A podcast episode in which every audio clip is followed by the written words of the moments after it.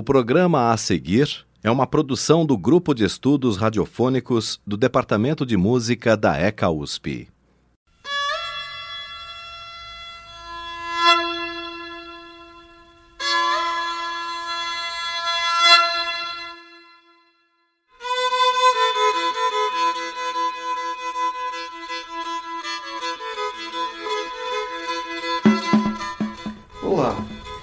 Começando mais um programa do Grupo de Estudos Radiofônicos do Departamento de Música da USP.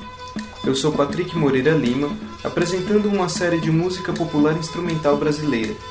Nos últimos programas, nós ouvimos um pouco da música dos grandes conjuntos instrumentais, as bandas e as orquestras, e dos pequenos grupos instrumentais, os trios, quartetos e quintetos. Hoje, voltamos a falar dos grandes conjuntos instrumentais. Aliás, vamos falar especialmente sobre as bandas sinfônicas no Brasil e na América Latina. O programa de hoje foge um pouco do formato da série, porque temos o prazer de ter conosco uma convidada especial, a maestrina Mônica Jardim. Olá, maestrina, é um prazer tê-la aqui para falar um pouco das bandas sinfônicas. Olá, Patrick Moreira Lima, é um enorme prazer eu estar aqui com você. Obrigada pelo convite. Antes de mais nada, começo apresentando a maestrina Mônica Jardini. Ela é formada em piano e violão e mestre e doutora pela Escola de Comunicações e Artes da USP. Foi regente assistente da recém-extinta Banda Sinfônica do Estado de São Paulo e atualmente é regente da Banda Sinfônica Paulista, regente titular da Banda Sinfônica Jovem do Estado de São Paulo desde sua criação em 1993, da qual sou clarinetista, e ela também é regente do Sopro Novo Bandas da Yamaha do Brasil. É convidada frequente para reger bandas sinfônicas por todo o Brasil e no exterior. Bom, antes de começar a nossa conversa, vamos tocar um pouco de música das bandas sinfônicas. É, Maestrina, qual a sugestão para abrir o programa hoje? Eu te sugiro a tocar o Frevo Rasgado do nosso compositor André Memari. Sabe por que eu acho essa peça muito interessante? Por quê? Porque ele usa o tema frevo rasgado não como o estilo de, de um frevo rasgado, mas como se fosse uma partitura de um frevo que uhum. foi é, rasgada a partitura, depois colada e depois executada. E é isso Sim. que vocês vão ouvir. Bom, então vamos ouvir agora a sugestão da maestrina Mônica Giardini, Frevo Rasgado, do compositor André Memari, gravado pela Banda Sinfônica do Estado de São Paulo e regência do maestro Marco Sadal Shirakawa.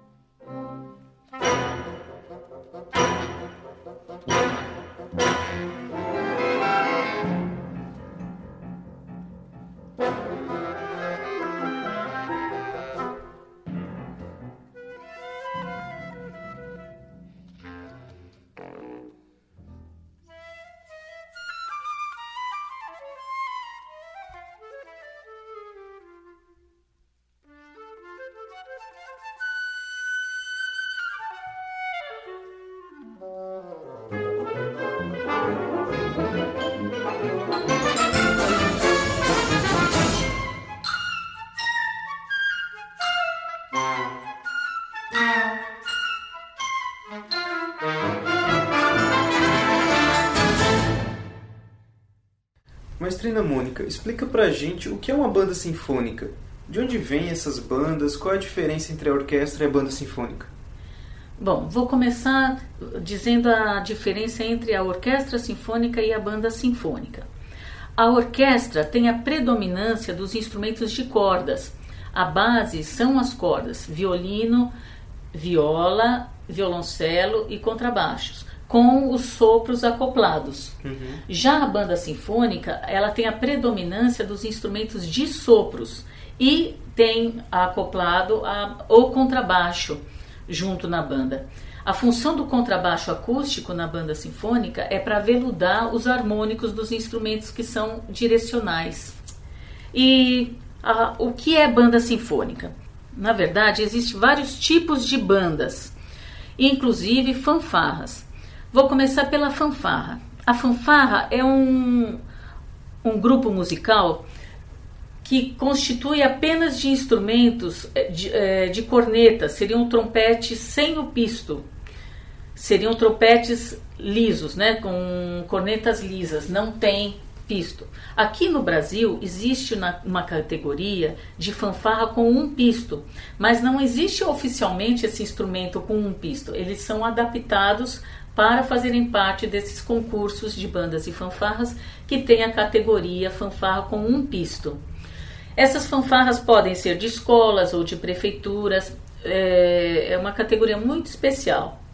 Em seguida, vem uma categoria que é só de instrumentos de metais, que se chama banda marcial. A banda marcial tem trompete, trombone, trompa, eufônio, tuba, pode ter também é, saxhorn, são Essas apenas... são as bandas que desfilam pelas cidades nas, nas datas cívicas? Isso, pode ser também. E tem escolas. Eu conheci uma banda de metal na Bélgica, fantástica, maravilhosa. Então a gente não pode dizer que uma banda só de metal ela é inferior a uma banda sinfônica, assim como fanfarra. Porque existem fanfarras que tocam melhor é, que se apresentam melhor do que muitas bandas sinfônicas. Uhum. São categorias diferentes que a gente deve respeitar, Sim. né?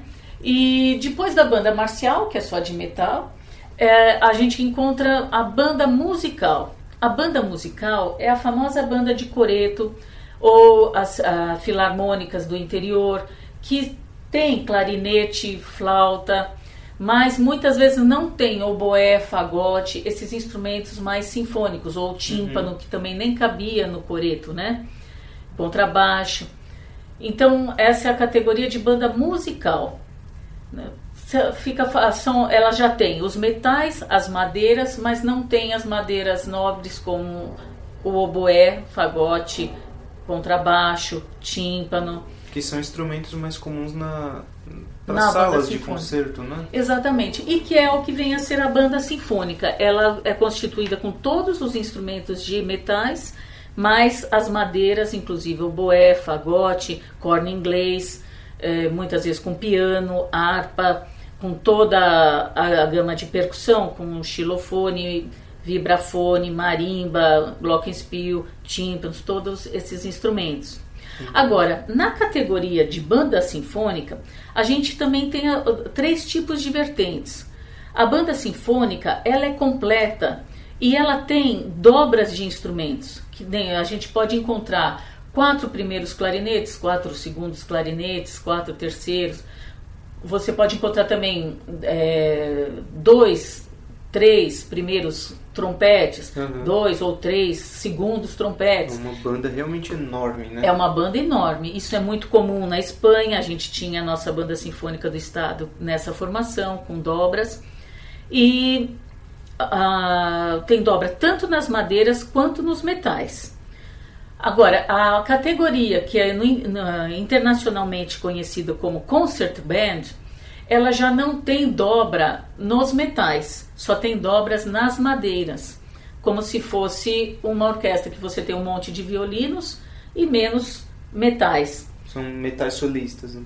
É, cada, você só tem um primeiro trompete, um segundo trompete, um uhum. terceiro trompete, um instrumento para cada voz. Mas você tem várias primeiras vozes de flauta, várias primeiras vozes de clarinetes, você tem várias primeiras vozes de saxofones, né? Do, do primeiro sax alto tem dois.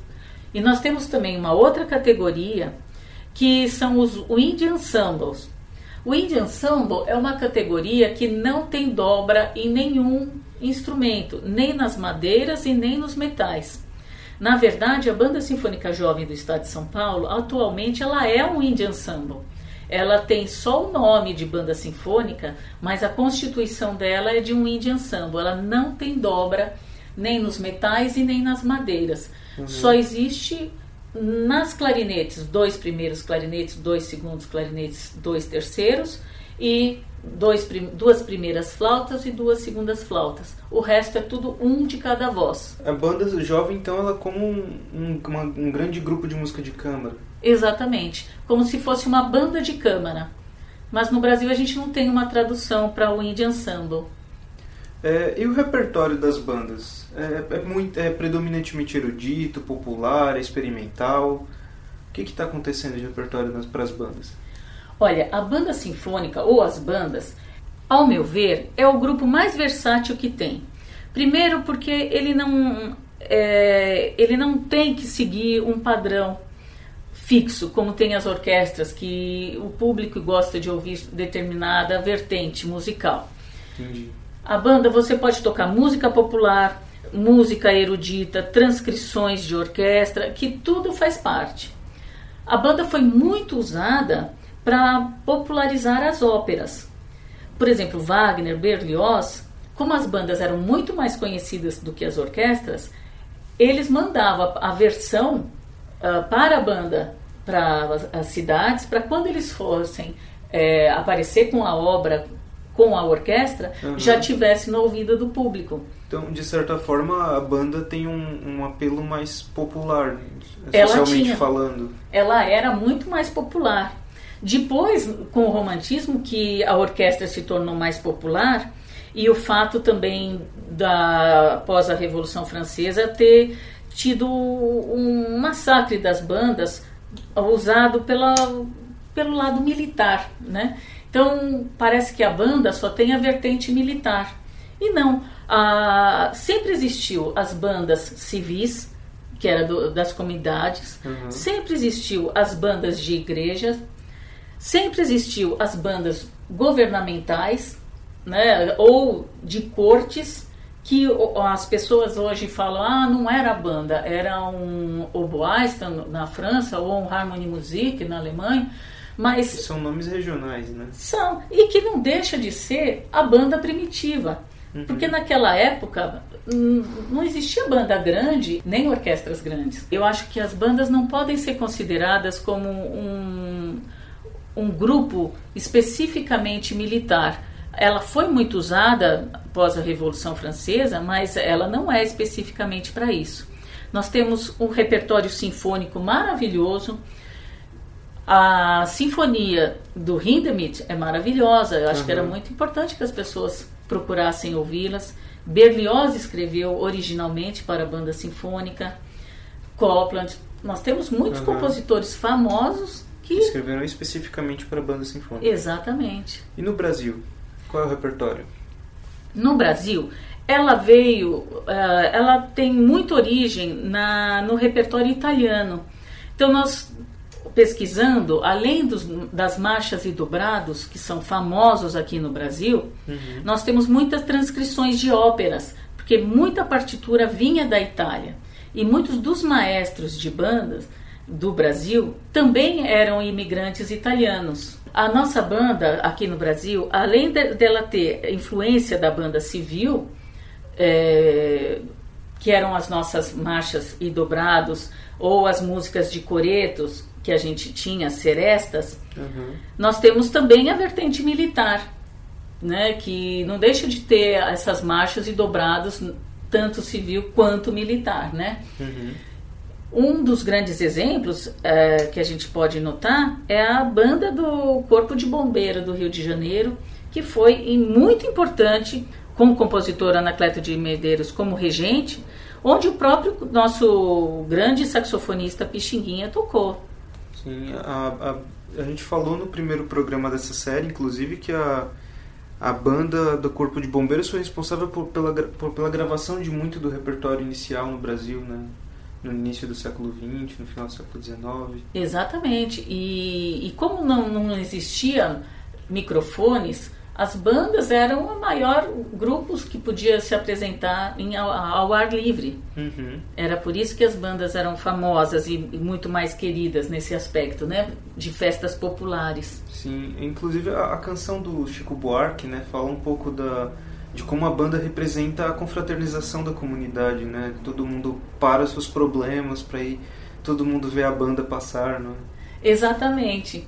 Isso é uma, ó, uma versão da banda que é importante manter essa tradição. Hoje, as pessoas ainda imaginam que a banda continua nessa mesma formação, com essa mesma finalidade de marcha e de tocar na rua, em desfile. Mas, na verdade, agora nós temos uma banda de concerto que uhum. faz parte dos teatros, das salas de concertos. Sim. E nós temos repertórios nacionais muito importantes. Inclusive, eu defendi a minha tese sobre o, a sinfonia do uh, número 1 um, do Edmundo Villani Cortes, que é fantástica, é uma obra séria, uma sinfonia é de cunho erudito, mas que não deixa de ter elementos populares. Ela faz sentido para uma pessoa leiga que vai ouvir, então. Vai fazer sentido, vai entender que tem elementos nacionais, apesar de ter harmonias modernas, ela tem um caráter brasileiro. Você vai identificar que é um compositor brasileiro. Muito bom. Então, vamos ouvir uma, alguma música agora? Qual é a sugestão para agora, maestrina? Vamos ouvir primeiro o Jubileu do Anacleto de Medeiros? Então vamos ouvir Jubileu do compositor Anacleto de Medeiros, uma gravação da Banda Sinfônica do Conservatório de Tatuí e regência do maestro Dario Sotelo.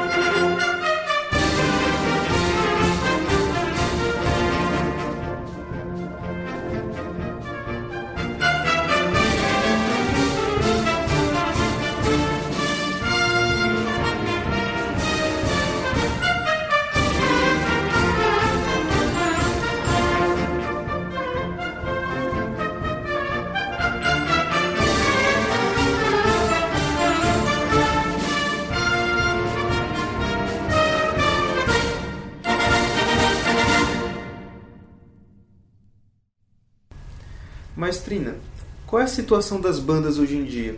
A gente tem visto cada vez mais cortes na cultura aqui no Brasil. A gente vê diariamente a cultura sendo tratada como um luxo desnecessário. E com as bandas, isso tem acontecido no mundo todo ou é exclusividade nossa? Olha, essa é uma pergunta, uh, um comentário seu muito importante. Ao mesmo tempo que as bandas é a vanguarda, porque nós temos os compositores hoje escrevendo muito para a banda sinfônica, porque é um dos grupos que tem recursos instrumentais mais modernos, você tem recursos de instrumentos de sopros maravilhosos hoje em uhum. dia, né? Então as escritas mais modernas, mais contemporâneas no sentido de vanguarda de composição, estão sendo feitas para as bandas sinfônicas. Mas, uhum. por outro lado, a gente não está atingindo a população, porque os meios de comunicação, ou não sei o que, que acontece, que não chega. As pessoas se atualizam em computador, se atualizam em tudo quanto é coisas até muito simplórias e não se é, atualizam culturalmente. Você pode ver que mesmo as orquestras, as pessoas querem ouvir Beethoven, Mozart, elas uhum. não saem do século XIX ou século XX, vai. Mas a gente o já está. O século XIX, então, é um século que nunca acabou, né? Nunca acabou o século XIX, nem o XX, né? E nós já estamos no século XXI. Eu costumo falar que a banda sinfônica é a sinfônica do século XXI, só falta as pessoas reconhecerem, porque as composições são excelentes, são muito boas. Infelizmente, aqui no Brasil, nós temos dificuldades de ter gravações é, que a gente possa mostrar para o nosso público e que isso é um problema brasileiro, mas temos muitas coisas maravilhosas internacionalmente que vocês podem pesquisar na internet que são fantásticas. Então eu acho que as condições das bandas são excelentes, elas estão crescendo, só que escondidas. Ninguém está vendo ainda o, o valor dela. É, recentemente nós tivemos a extinção da Banda Sinfônica do Estado de São Paulo pelo governo geral do Alckmin. Na sua opinião, o que houve para a gente chegar nesse ponto? Eu acho que a maior problemática dos grupos aqui no Brasil é que nós não temos uma casa própria. Tenho certeza que se a gente tivesse uma sala de concerto para a banda sinfônica, a gente não teria uh, perdido uh, esse grande patrimônio aqui da, do estado. O Memorial da América Latina era a nossa casa aqui. Com o fato de ter tido o um incêndio, nós ficamos meio perdidos. Então parece uhum. que a gente viaja pelo interior ou que fica aqui na capital, mas as pessoas não sabem onde é a casa da banda sinfônica. A USESP tem a casa dela. Uhum. O Teatro Municipal tem a casa deles, né? Da, da, orquestra do Teatro Municipal. Mas as bandas não, a banda não tinha. Ela é do Estado, mas vivia onde? Né? Então eu acho que isso foi o fator principal dela ter terminado. É, nesses quase 30 anos que a Banda Sinfônica do Estado atuou, na sua opinião, qual foi a maior contribuição que ela fez para a cultura do Estado? Olha, em primeiro lugar, ela foi a única banda profissional da América Latina. Ela uhum. era referência na América Latina inteira. E, inclusive, se você quer saber, é invejada até por próprios uh, americanos, porque nos Estados Unidos as bandas são muito vinculadas a ou a banda da Marinha ou da Força Aérea, alguma coisa sempre voltada para para as Forças Armadas, né? E aqui no Brasil, apesar de ser do Estado, ela é uma banda profissional. Então, e civil. E civil, exatamente. É muito importante. Em segundo lugar, o, a contribuição de repertório brasileiro foi muito grande, porque teve concursos de composições, muitas encomendas de obras inéditas. É, é um patrimônio muito importante. Então, Maestrina, é, qual a sugestão para a gente ouvir agora? Que tal a gente ouvir uma música popular agora? Vamos. Vou te sugerir então a Gonzaguiana do querido maestro Ciro Pereira. Então vamos ouvir agora Gonzaguiana do maestro Ciro Pereira, gravado pela Banda Sinfônica do Estado de São Paulo e regência do maestro Marcos Sadal Shirakawa.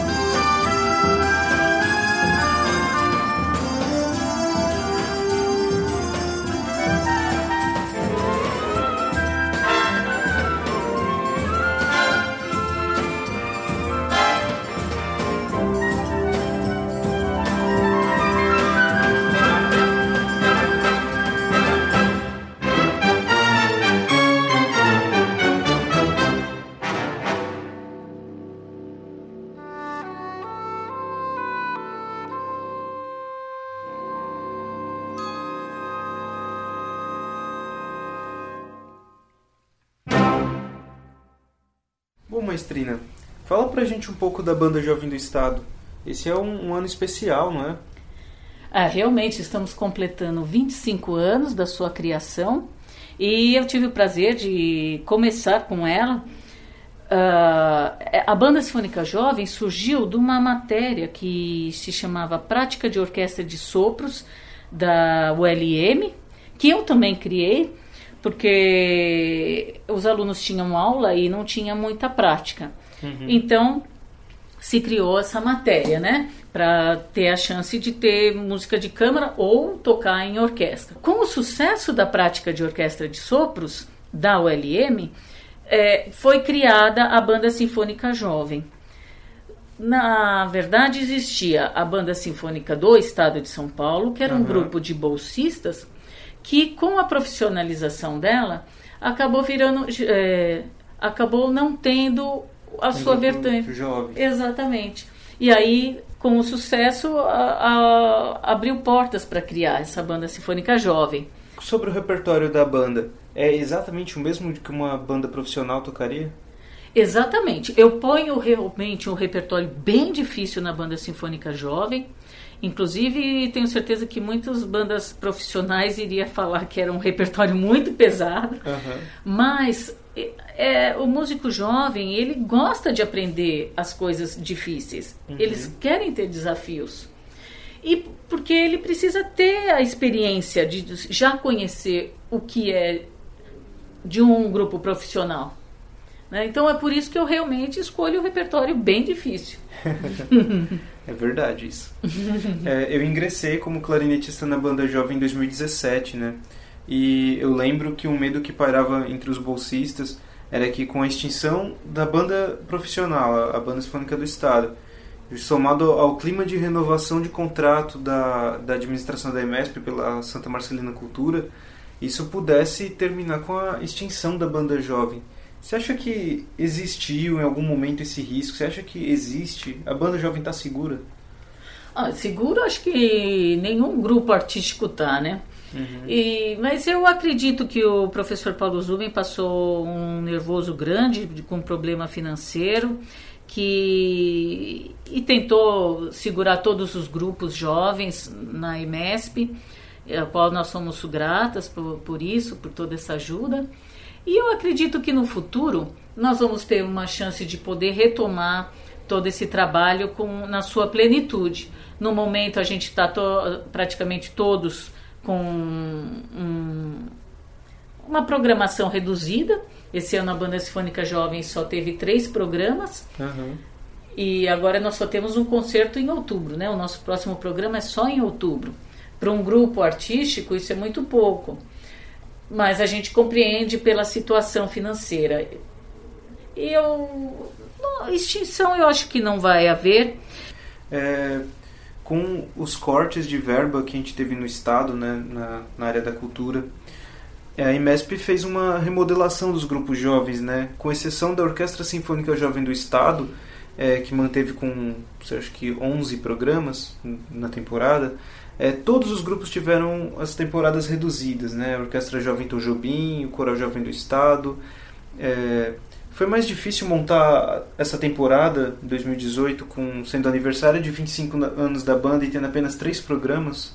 Eu acho difícil, sim. Foi difícil porque nós temos muitas possibilidades, muitas vertentes musicais, muitos gêneros musicais para se apresentar e você só escolher três foi bem difícil. Você está otimista com relação ao futuro da banda jovem? É, e com as bandas no Brasil de modo geral? Eu estou otimista, talvez nem tanto com a banda jovem ou com as coisas do Estado, mas estou muito otimista em com os movimentos que andam acontecendo. Eu vejo por mim mesma a, a minha necessidade de criar um grupo independente que não dependa do Estado. Uhum. Uh, ou outro problema sério a banda jovem, ah, os músicos têm que ter até 25 anos. E o que acontece? Com 25 anos, com essa crise de grupos profissionais, o que, que você faz com esses músicos? Joga na rua? Uhum. Então nós precisamos criar outros grupos profissionais independentes, sem está ligado ao Estado. Nessa, nesse caso, a, a Banda Sinfônica Paulista, que é um grupo independente, cumpre uma, uma função nesse sentido? A Banda Sinfônica Paulista cumpre, sim. Ela tem músicos que já tocaram na Banda Sinfônica Jovem, que se profissionalizaram. Uhum. Muitos tocam na OSUSP ou na Ortesp, em diversos outros grupos. E tem o prazer de tocar em banda sinfônica e que é voluntário na Banda Sinfônica Paulista. Então, Maestrina, é, qual é a sugestão para encerrar o programa? Olha, eu vou te sugerir uma transcrição agora, para mostrar as vertentes das bandas, tá? Uhum. É, que tal a gente ouvir do Alberto Ginasteira as danças do Balé Estância? Muito bom. Né? E, e essa gravação, ela está sendo regida pelo maestro Roberto Farias, ele que criou a Banda Sinfônica do Estado de São Paulo. Nós nos despedimos por hoje. Você ouviu mais um programa do Grupo de Estudos Radiofônicos do Departamento de Música da USP. Este programa faz parte da série de música popular instrumental brasileira e hoje falamos sobre as bandas sinfônicas. Nós tivemos a presença da maestrina Mônica Giardini, regente titular da Banda Sinfônica Jovem do Estado de São Paulo, a quem agradeço muito ter aceito o convite. Eu é que agradeço, Patrick, o convite e espero que você possa fazer diversos outros programas sobre banda sinfônica. É, então nós terminamos o programa ouvindo Danças do Balé Estância, de Alberto Ginasteira, com transcrição de Nestor Alderete, em gravação da Argentina Banda Sinfônica de La Província, e regência do brasileiro Roberto Farias. Eu sou Patrick Moreira Lima e me despeço por hoje. Um grande abraço e viva a nossa música!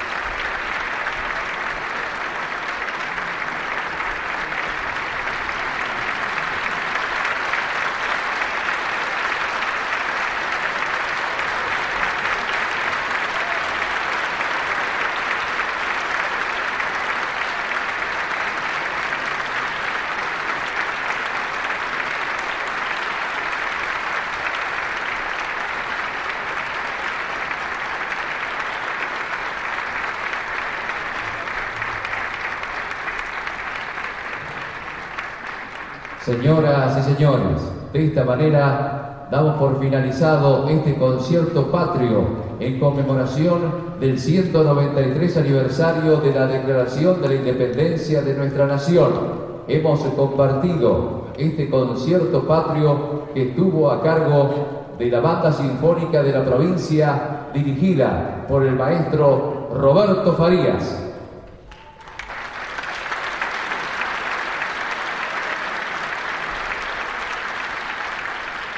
Temas da cultura a partir de seus sons.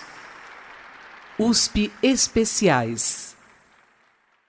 O programa que você ouviu é uma produção do Grupo de Estudos Radiofônicos do Departamento de Música da ECA USP.